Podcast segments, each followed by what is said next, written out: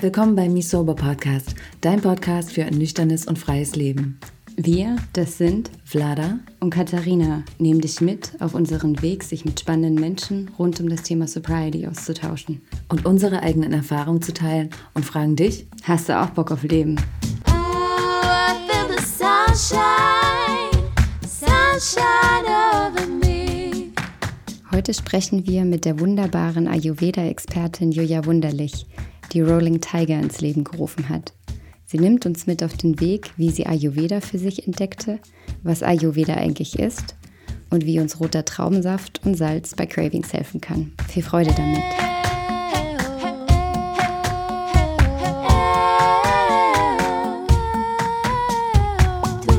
Hallo liebe Julia, die erste Frage, mit der ich gleich starten wollen würde, ist die Frage, was bedeutet Rolling Tiger eigentlich?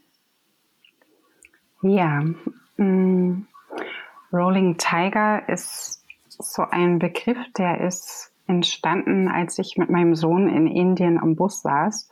Und das hat, ähm, ja, hat sich einfach so situativ ergeben. Und ähm, ich war da auf der Suche schon nach einem, einem Titel für mein Ayurveda-Projekt. Und ja, habe dann den Tiger oder die Tigerin vor mir gesehen und auch gezeichnet und war dann, ja, so in mir ist es dann so gereift und ich habe verstanden, dass so der Tiger oder die Tigerin im Prinzip das ist, was, was Ayurveda uns schenkt oder was die halt auch bedeutet, ist halt so eine, ja, eine tiefe Klarheit und eine Ausrichtung, hm, ja, ein Fokus, ein Fokus und auch eine Anbindung an die eigenen Bedürfnisse und wirklich in Klarheit halt zu handeln. Und ähm, ja, der Rolling Tiger, das ist ähm, im Prinzip eigentlich nur so eine kleine Geschichte zwischen meinem Sohn und mir, die dann ähm, ja zum Leben erwacht ist. Und ja, spricht einfach von, von Dynamik, von Bewegung, ähm, aber auch von ja, ganz doll im Moment sein. Hm, schön.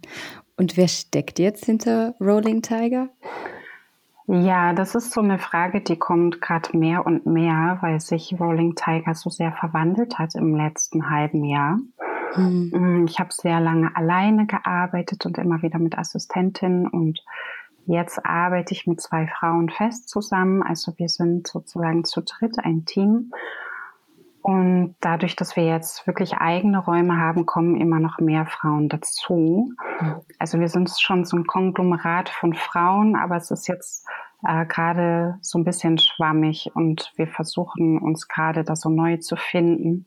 Jetzt auch in dieser Krise, das hat das so ein bisschen verzögert, unseren Findungsprozess. Genau. Wie bist du persönlich zum Ayurveda gekommen? Ich habe Südasienwissenschaften studiert und war deswegen viel in Indien unterwegs und habe auch mit meinem damaligen Partner und Vater von meinem Sohn und mit unserem Sohn zusammen haben wir auf einer Insel gelebt in Bengalen. Und ähm, ja, erstmal hat mich da so das Essen verzaubert, so diese ganz regionale, simple Küche. Und dann habe ich einfach mehr gelesen über regionale Küche und die Kräuter und Gewürze und ja, war ganz fasziniert, wie ich mich halt so gefühlt habe, an diesem Ort zu sein und ähm, diese regionale Küche einfach zu essen und ganz verbunden zu sein, auch mit der Natur. Und dann war ich länger krank. Also ich hatte eine, eine Glutenunverträglichkeit, die ziemlich ausgeartet ist. Also ich konnte irgendwann gar nichts mehr essen und war dann bei einer Ayurveda-Therapeutin, die ähm, ja mir Kräuter gegeben hat und nach ein paar Tagen waren meine Symptome weg, mit denen ich jahrelang eigentlich gekämpft habe. Und das hat mich dann ja noch mehr so fasziniert, dass ich halt mehr lernen wollte und dann auch angefangen habe mit meiner Ausbildung. Genau. Ja. Und für alle die, die vielleicht sich jetzt mit Ayurveda noch nicht so beschäftigt haben, könntest du uns mitnehmen, was Ayurveda ist? Ja, gerne. Ähm, Ayurveda können wir verstehen als die indische Naturheilkunde. Und die ist schon so über 2.000, 3.000 Jahre alt, also gilt auch jenseits jetzt irgendwelcher spiritueller Schriften oder religiösen Schriften als ältestes äh, medizinisches System, was wir halt kennen. Mhm. Und ähm, ja, Ayurveda bedeutet die Lehre vom Leben. Und ähm, ja, der Begriff zeigt schon, wie ganzheitlich diese Heilkunde ausgelegt ist. Also es geht im Prinzip um alles, was in uns und um uns herum passiert, um alles, was auf uns einwirkt. Und ähm, ja, wir werden sozusagen auch ganzheitlich betrachtet. Körper, Geist und Seele haben den gleichen Stellenwert in der Ayurveda. Mm, ja, und Ziel ist es, dass wir möglichst gesund ein langes Leben führen. Also Ziel ist nicht nur lang zu leben, sondern auch in Kontakt mit unseren Bedürfnissen, mit körperlicher und geistiger Gesundheit. Ich habe, also wenn ich von mir ausgehe, habe ich immer Ayurveda so verstanden, dass es um das Essen geht, was ich zu mir nehme, dass bestimmte Gerichte, also ganz platt ausgedrückt, bestimmte Gerichte vorbereitet werden, äh, die ich dann quasi esse und dann geht es mir gut. Aber es ist ja viel, viel äh, mehr. Was gehört denn da noch äh, dazu? Mhm. Ja, es gibt ganz verschiedene Ayurveda-Schriften und ähm, jede bezieht sich auf ein bestimmtes Thema. Also Ernährung ist natürlich auch ein, ein wichtiger Bestandteil, aber äh, Routinen sind auch ganz wesentlich. Also zum Beispiel so eine Morgenroutine oder wie lebe ich mein Leben, wie gestalte ich meinen Alltag auch jenseits von der Arbeit. Ähm, ja, Körper, Körperbehandlungen gehören auch dazu. Also die klassische Ayurveda-Massage sozusagen mit viel Öl.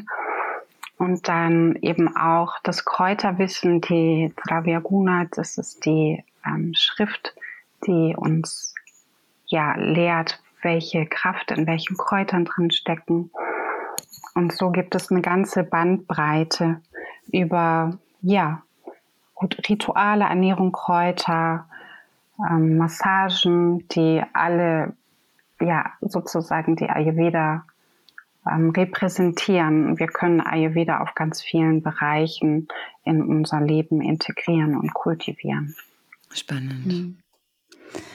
Und wie kann jetzt zum Beispiel Ayurveda in, in unserem Bereich, also gerade wenn es um, um Abhängigkeit, Alkoholkonsum ähm, helfen und vor allem wir wissen ja auch gerade jetzt in dieser jetzigen Zeit mit, mit Corona ist das auch ein, ein ganz großes Thema. Was, was denkst du darüber? Was sind deine Tipps? Mm. Ja, wie ich vorhin schon gesagt habe, die Ayurveda, die behandelt halt Körper, Geist und Seele gleich.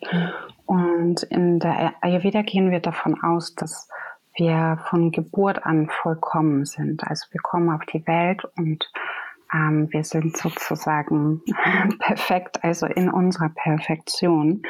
Und Ziel ist einfach, ähm, ja, in dieser Balance zu bleiben, unser Leben lang.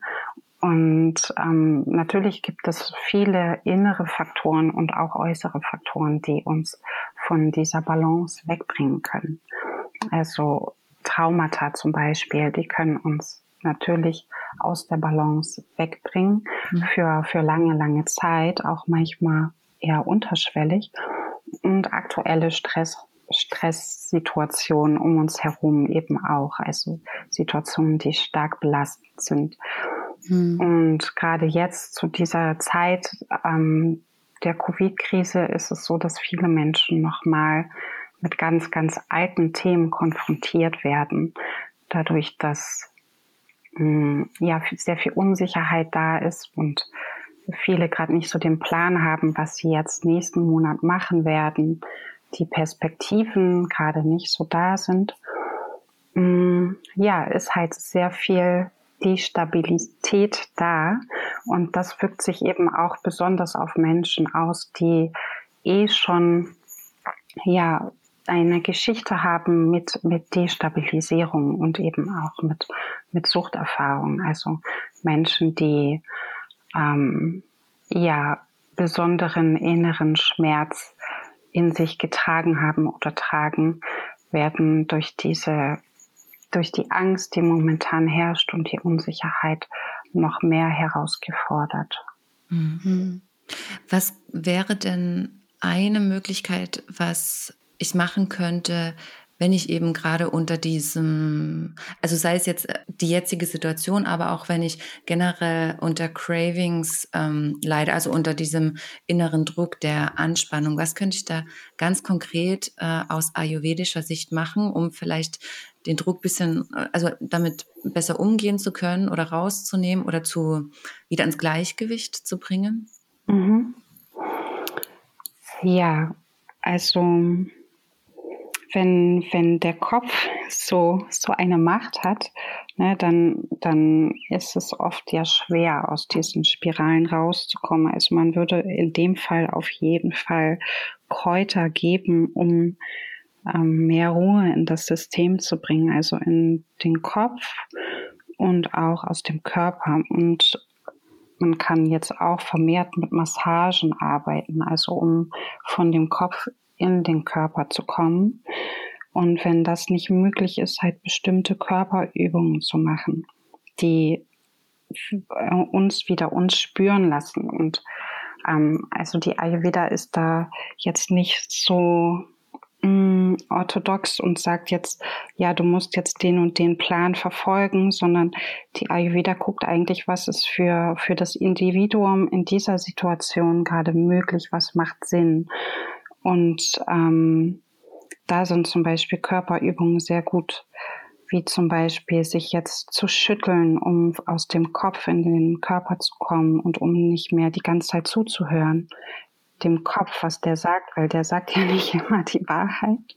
Nein, das stimmt. Genau, und in der Ayurveda wird auch empfohlen, wenn halt so ein, ein Druck da ist, das Nervensystem zu beruhigen mit süßen und sauren Speisen. Also es mhm. gibt gerade ähm, beim Thema Alkohol halt bestimmte Früchte, die süß-sauer sind, die sehr empfohlen sind, ähm, wie zum Beispiel Amla. Das ist eine traditionelle Ayurveda-Frucht, die es inzwischen auch hier zu kaufen gibt in Form von so Süßigkeiten oder auch als Pulver. Es mhm. gibt ähm, bestimmte Rezepturen von, von Säften, zu denen kann ich auch gerne noch mehr sagen, gerne, die ja. halt empfohlen sind. Ja. Also man kann schon eine Menge machen. Also wichtig finde ich persönlich ist auf jeden Fall sich mitzuteilen und ähm, sich Hilfe zu suchen, wenn dieser Druck da ist und aus diesem Gefühl von von Alleinsein und ausgeliefert sein herauszukommen ja, weil wir de facto nicht alleine sind. Und das ist in diesen Momenten, wo dieser Druck so stark ist, dann vergessen wir das einfach. Ähm, und ich empfehle ähm, viel, also Klientinnen von mir, die Themen haben mit Sucht, also bei mir mehr in Bezug auf Essen, halt sich so einen kleinen Notfallkoffer zu erstellen. So was mache ich, wenn dieser innere Druck wieder losgeht? Wen rufe ich an? Mit wem spreche ich über was? Kann ich jetzt was malen? Kann ich tanzen? Was hilft mir persönlich? Und ähm, ja, welche Kräuter helfen mir? Welche Rituale? Und in Bezug auf Alkohol eben auch, welche Nahrungsmittel können den Druck und auch eben das Craving rausnehmen. Ja. Hm. Du meintest gerade, da gibt es noch so Saftkombinationen oder noch bestimmte Früchte. Was, was wäre das zum Beispiel noch?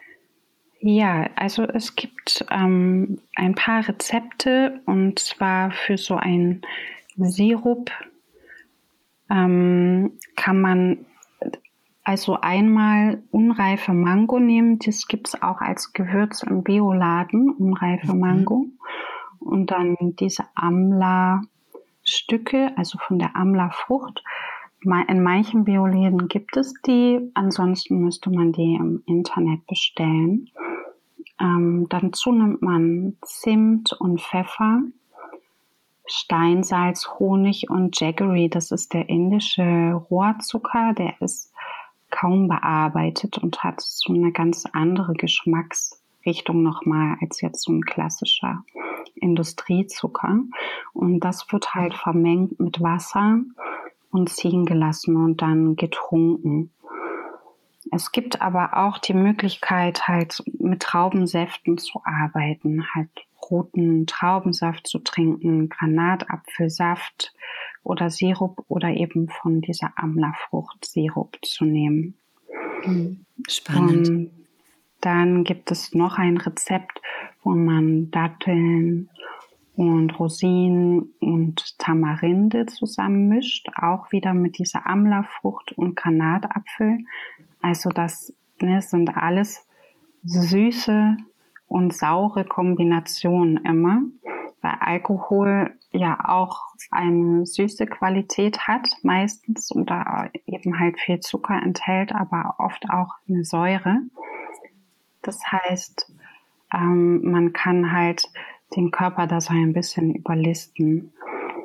Und ja, Klassiker ist einfach wirklich die rote Traube, also der Traubensaft mit, ähm, mit Salz, noch eine Prise Salz und gerne noch mehr Süße. Also es darf ruhig süß sein und ähm, dann von wegen, jetzt mache ich auch, ich lebe jetzt alkoholfrei und zuckerfrei und so. Man sollte okay. sich da nicht zu viel vornehmen, okay. sondern darf halt wirklich mit der Süße dann auch gut ruhig ausgleichen. Ne? Der süße Geschmack, der beruhigt einfach ganz doll. In der Ayurveda sagen wir, dass der süße Geschmack die Elemente Erde und Wasser enthält. Also der ist sehr nährend für Körper und Geist und kann halt auch Anspannung lindern. Ne? Und deswegen greifen wir, wenn wir gestresst sind, ja auch eher zu Schokolade als jetzt irgendwie zu, ja, manche Menschen auch zu Käse, aber halt eher zu den süßen Dingen, weil dieser Geschmack uns sofort, ja, runterholt.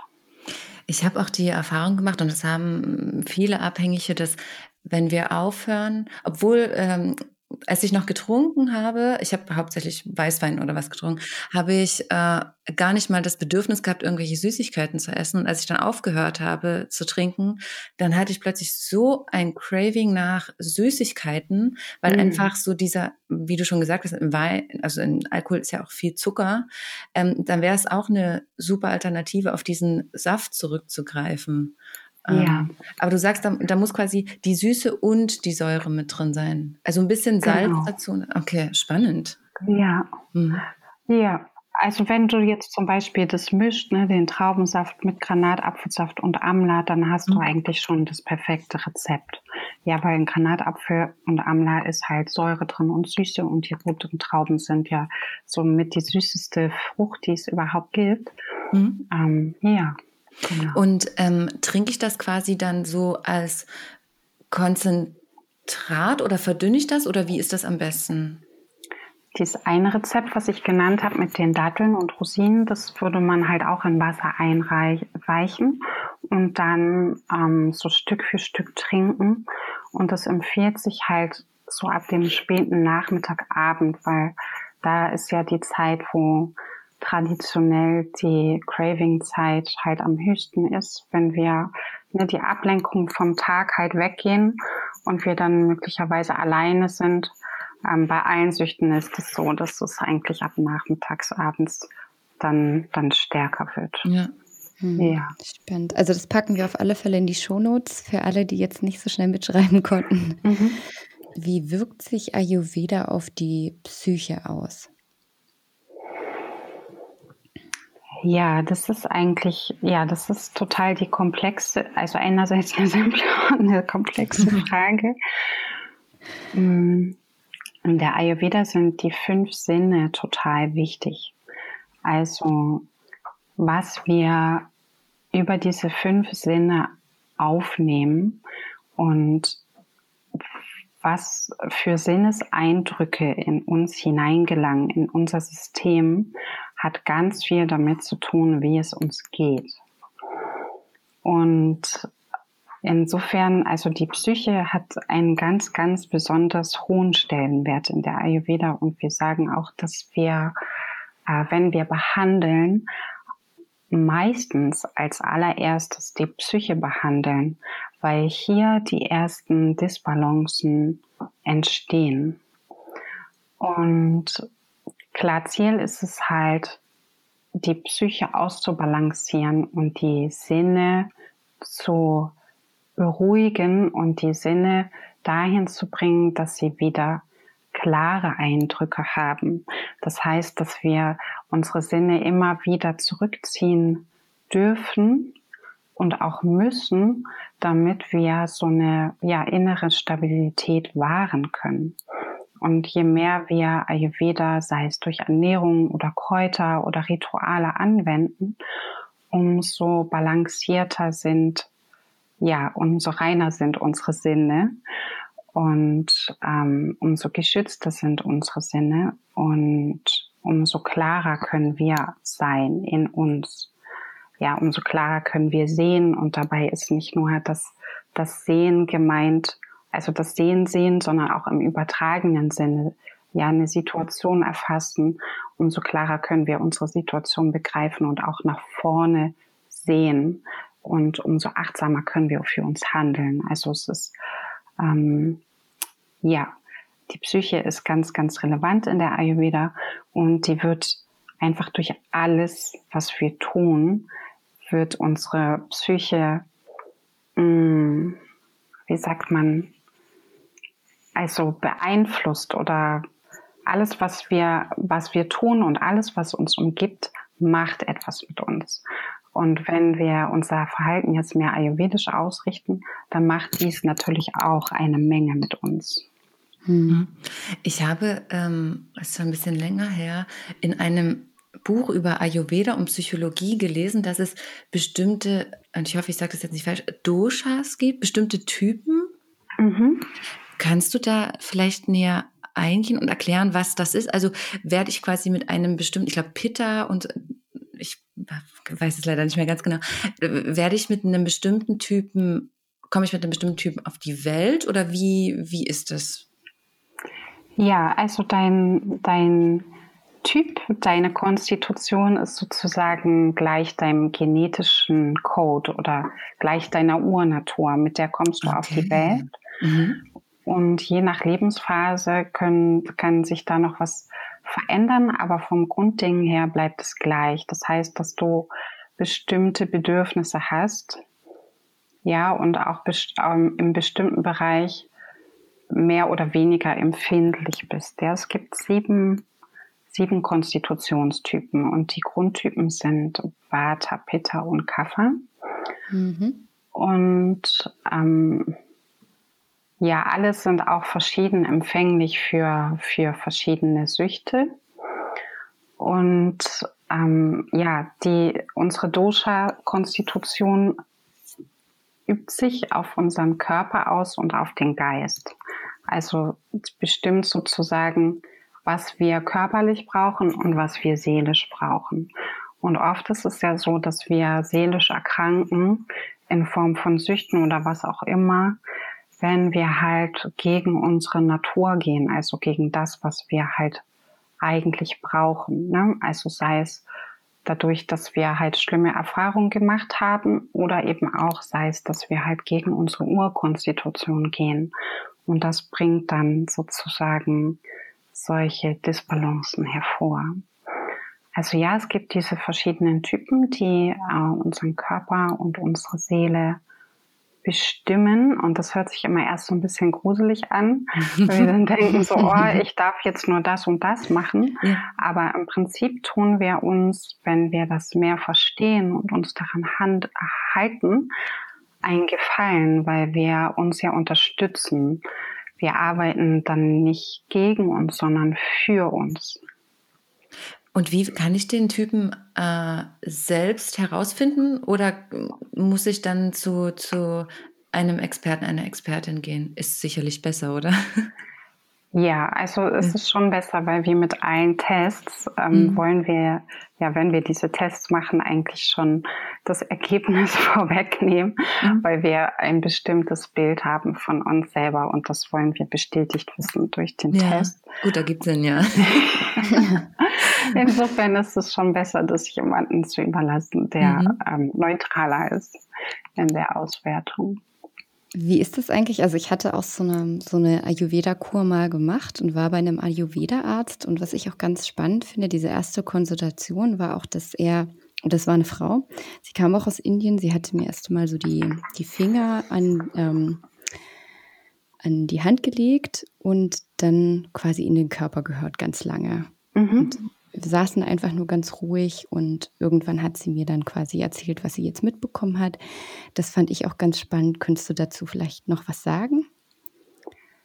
Ja, die Pulsdiagnose, die gehört auf jeden Fall mit dazu in der Erstkonsultation in der Ayurveda und eigentlich auch in allen weiteren Gesprächen wird halt der mhm. Puls gemessen, weil der Aufschluss darüber gibt, wie gut die Organe arbeiten und wie halt unsere Doshas, also unsere Konstitution, ähm, ja gerade in Balance ist oder weniger in Balance. Also durch Fragen ähm, stellen wir den Grundtypen sozusagen oder arbeiten den Grundtypen heraus und die Pulsdiagnose dient dazu, die eigentliche Konstitution und mögliche Störungen festzustellen. Spannend. Und sind eigentlich manche Konstitutionen ähm, mehr anfällig für Abhängigkeiten als andere oder spielt das überhaupt gar keine Rolle? Doch, das spielt schon eine große Rolle. Und jetzt bin ich, jetzt würde ich ja gerne mal wissen, was ich für Du bist, du bist glaube ich, der Feuertyp. ja. Okay. Hm. Also Menschen mit viel Water, mit viel Wind, die ähm, ja, die können sich oft nicht so gut erden und sind empfänglicher für Ängste. Und die neigen auf jeden Fall auch ähm, ja, zu Suchtkrankheiten. Dann gibt es die Kaffertypen, die sehr viel Erde enthalten und wenn die aus der Balance kommen, dann kann es sein, dass die halt wirklich sehr lethargisch werden und sich dann Süchten hingeben. Und dann gibt es die Pitta-Typen, die, wenn die noch mehr Feuer bekommen, dann auch ja sehr viel, viel Hitze und Wutthemen haben und die dann auch ja zu Alkohol neigen und ähm, ja, aber ich würde sagen, traditionell ist es eher so, dass Watertypen von Süchten ähm, am meisten betroffen sind und dann erst der Kaffer und der Peter-Typ. Hm. Und du hattest jetzt ja gerade schon ein paar Tipps gegeben bezüglich, was man bei Suchtdruck machen kann. Gibt es da aber speziell bei Ayurveda, ist das ein Thema oder ist das, ähm, weil es ja hauptsächlich um diese Balance geht, also im inneren Einklang zu bleiben? Ja, also in der Ayurveda ist es auf jeden Fall ein großes Thema. Ähm, und Mm, die Sucht, die entsteht in der Ayurveda dadurch, dass unser Geist halt nicht klar, nicht klar genug ist. Und mm, ein klarer Geist ist halt das höchste Ziel. Und egal, wodurch unser Geist nicht klar wird, ähm, dafür gibt es dann halt verschiedene Behandlungsmethoden. Aber das System ist ja sehr alt, aber Alkoholkonsum gibt es ja auch schon, solange es uns Menschen gibt. Insofern ähm, findet man in alten Schriften auch etwas zu Alkoholkonsum, sowohl positiven als auch negativen. Also in der Ayurveda ist Alkohol per se nicht verboten und es wird manchen Menschen zum Beispiel in kälteren Jahreszeiten auch eher empfohlen, um den Stoffwechsel anzuregen und um innerlich zu wärmen. Ähm, Gerade eben der Rotwein. Ähm, genau, aber ja, also es gibt da Rezeptoren für kontrollierten Genuss sozusagen, aber auch eben Rezeptoren, ähm, ja, um halt vom Alkohol wegzukommen. Mhm. Und du hast ja selber gesagt, du verzichtest gerade auf, auf Zucker und, und Alkohol. Wie, wie kam das bei dir, dass du dich dafür entschieden hast? Ja, also aktuell verzichte ich nicht auf Zucker, aber ähm, ja, ich habe sehr spät angefangen, Alkohol zu trinken, erst also so richtig mit 21.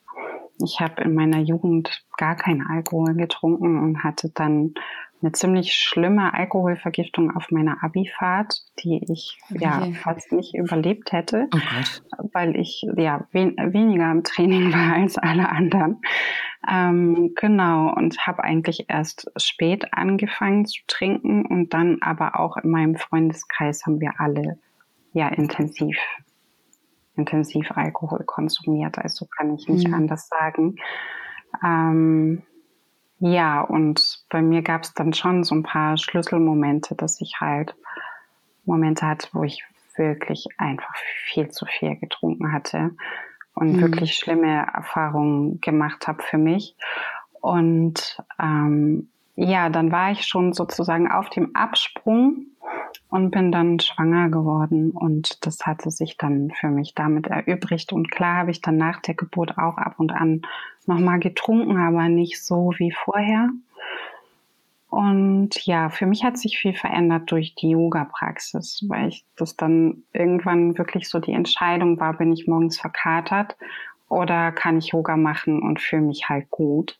Ja. ja. Und ja, je mehr ich halt mich spüre, umso mehr merke ich halt, was Alkohol wirklich halt mit meinem Körper macht, vor allen Dingen am nächsten Tag. Und ich habe einfach ja gar keinen Bock mehr dazu, mich so zu fühlen, wie halt am Tag danach. Das ist halt für, für mich inzwischen voll die Zeitverschwendung. Also ich betrink mich auf gar keinen Fall mehr und klar, vielleicht trinke ich mal ein, zwei Glas Sekt oder mal einen Gin Tonic oder so zu irgendwelchen Anlässen, aber das war es auch.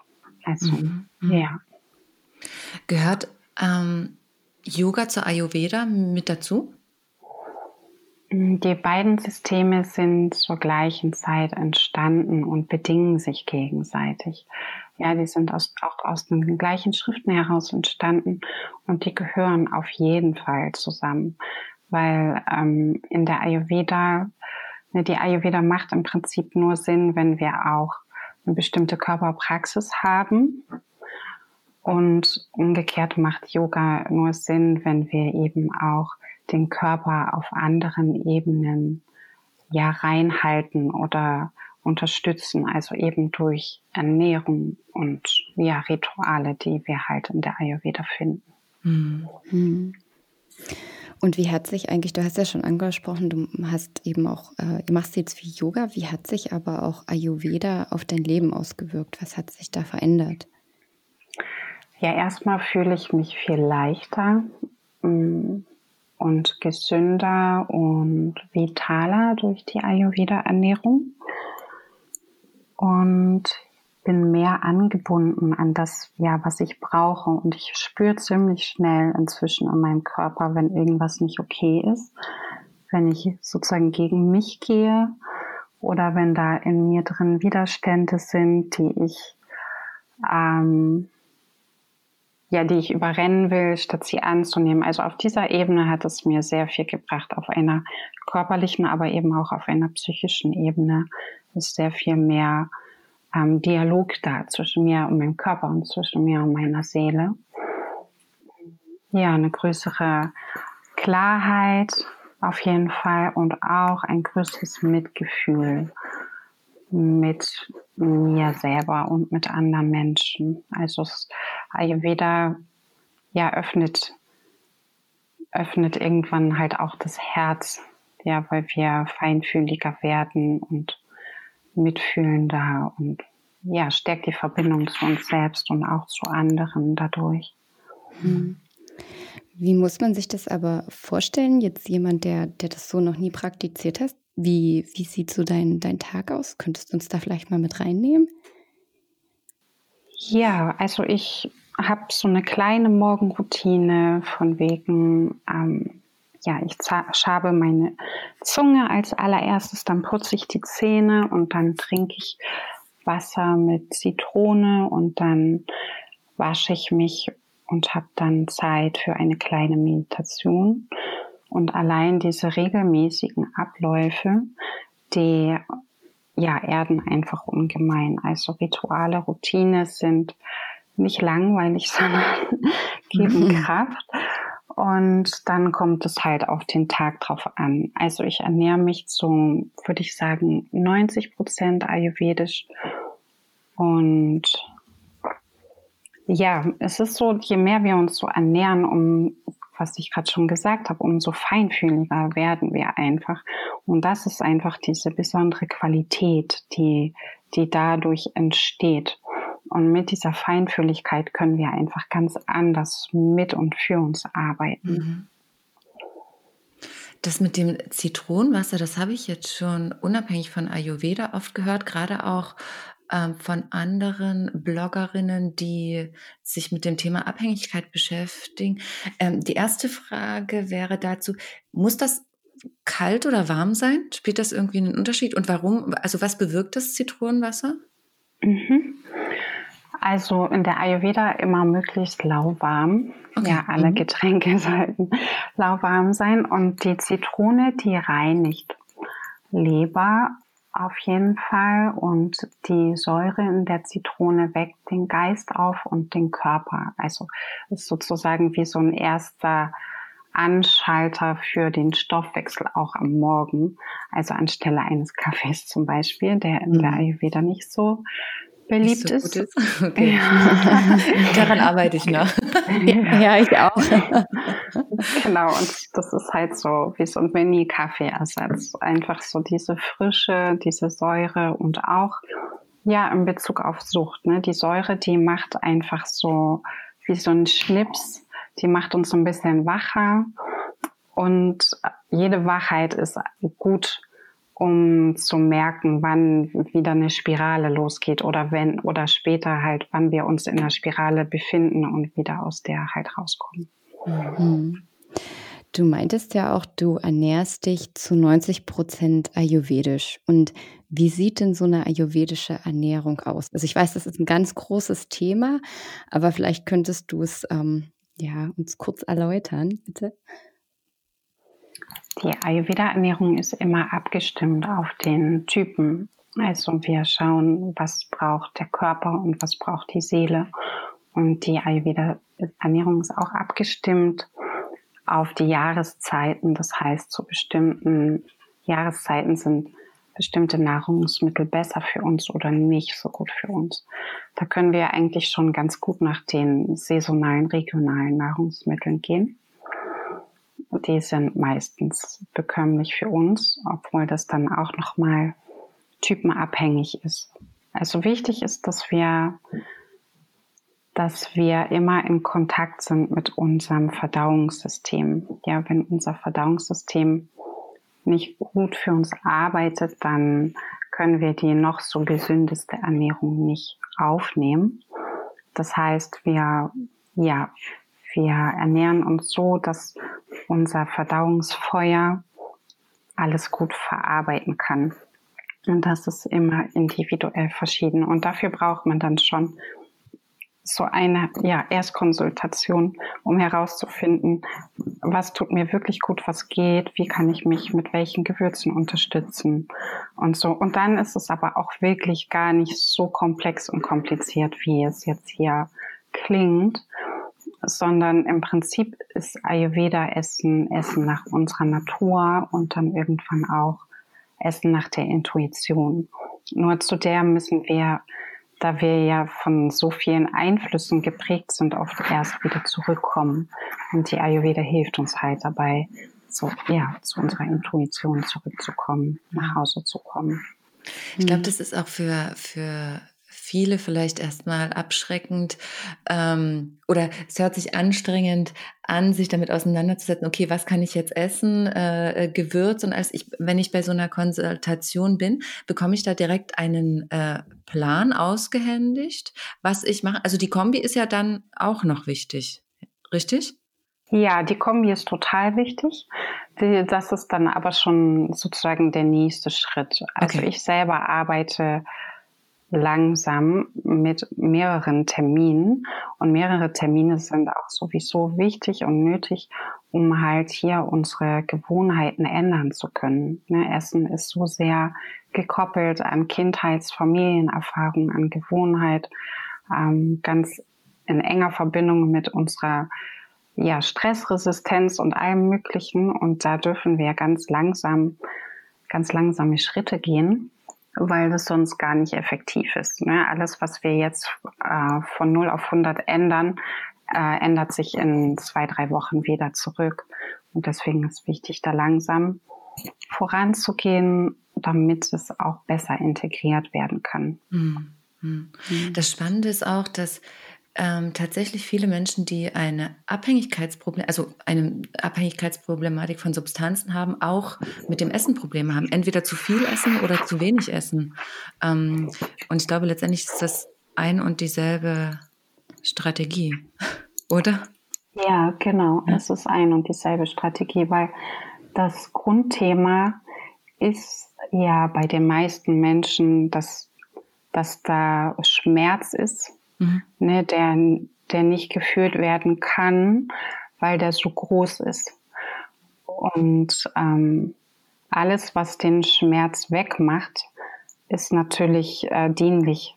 Ne? Und Essen ist natürlich das einfachste Mittel, weil Essen ist die ganze Zeit über, überall um uns herum. Und insofern auch das schwierigste Mittel, um von der Sucht wieder wegzukommen, weil es halt immer verfügbar ist.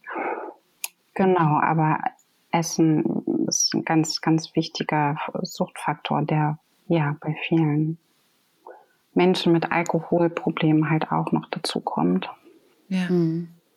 Und du bietest ähm, Einzelsitzungen an, aber auch Workshops. Also was genau finde ich bei Rolling Tiger?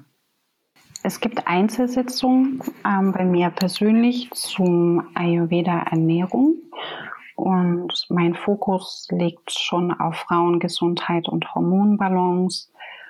Viele Frauen, die zu mir kommen, die sind erschöpft und leiden eben auch oder haben eine Geschichte mit, mit Süchten.